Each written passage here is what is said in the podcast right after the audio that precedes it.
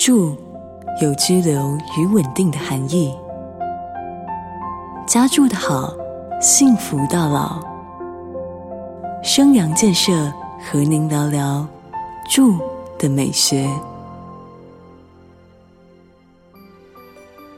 有一本畅销书叫《植物的秘密生命》，作者开宗明义就说，人类凭本能就能够觉知植物散发的美感，美感给人精神上的满足，所以人与花草共处时是最愉悦自在的。谈居住美学，一定不能忽略花草树木。不管是房子周边的大环境、社区里的庭园造景，或者自家花园、阳台、室内的植物，都会反映居住品质的好坏。挑选房子有很多细节要看，除了地段、建商、屋龄、楼层、建材这些以外，附近有没有公园绿地这一点，也越来越受到购物者的重视。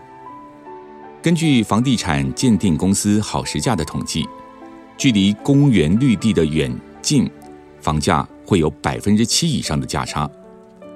这个统计结果不难理解。首先，在建筑物密集、废气污染又容易出现热岛效应的都会区，公园可以说是都市之肺。公园里的植物每天都在进行光合作用，为人们吸收二氧化碳，吐出干净的氧气。也会透过蒸散作用调节自身的温度，水分经由它们的气孔散发到空气中，还能为周遭环境降温。其次，公园里有很多不同的植物、昆虫和鸟类，形成一个生态系统。在三 C 产品泛滥的现代社会，每天拨出一点时间到公园里散散步，多看看绿色植物，听听风吹树叶的声音。都是对身心灵很好的保养。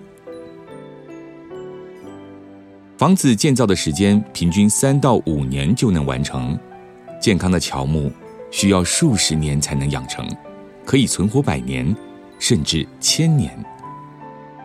当我们想观察一个社区的住户们是如何共同营造一个理想的社区环境时，它周边的花草树木以及公共区域的植栽。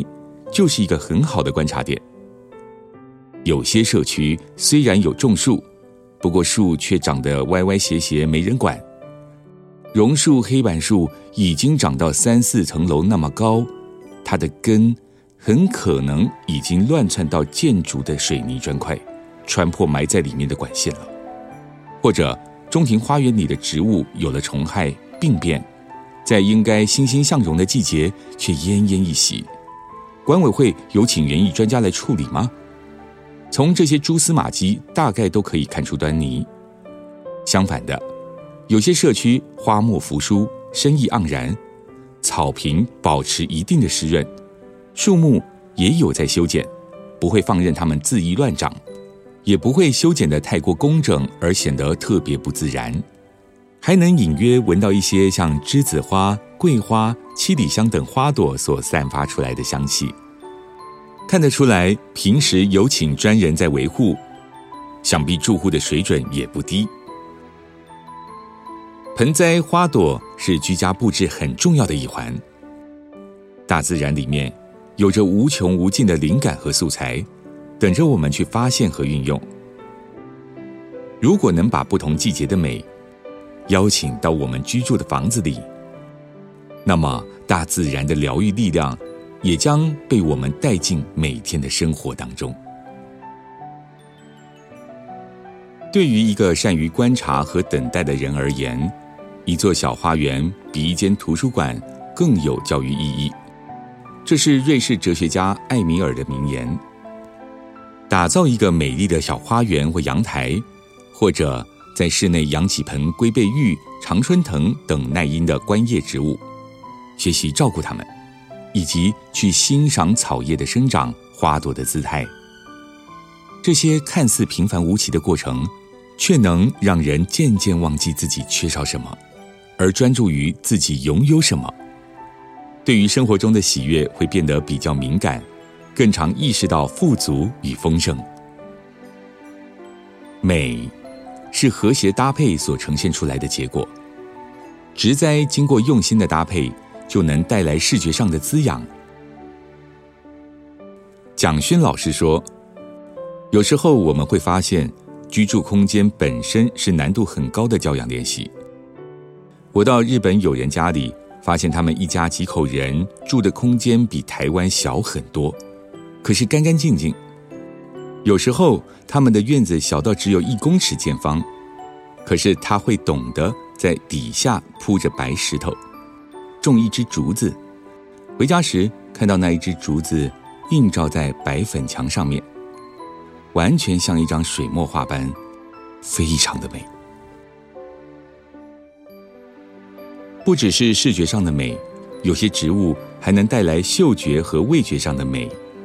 例如种几盆薄荷，泡好茶之后，在茶里面放入一片薄荷叶，那清新淡雅的香气，不但增添了茶饮的风味，还能舒缓内在的焦虑。真的是非常疗愈。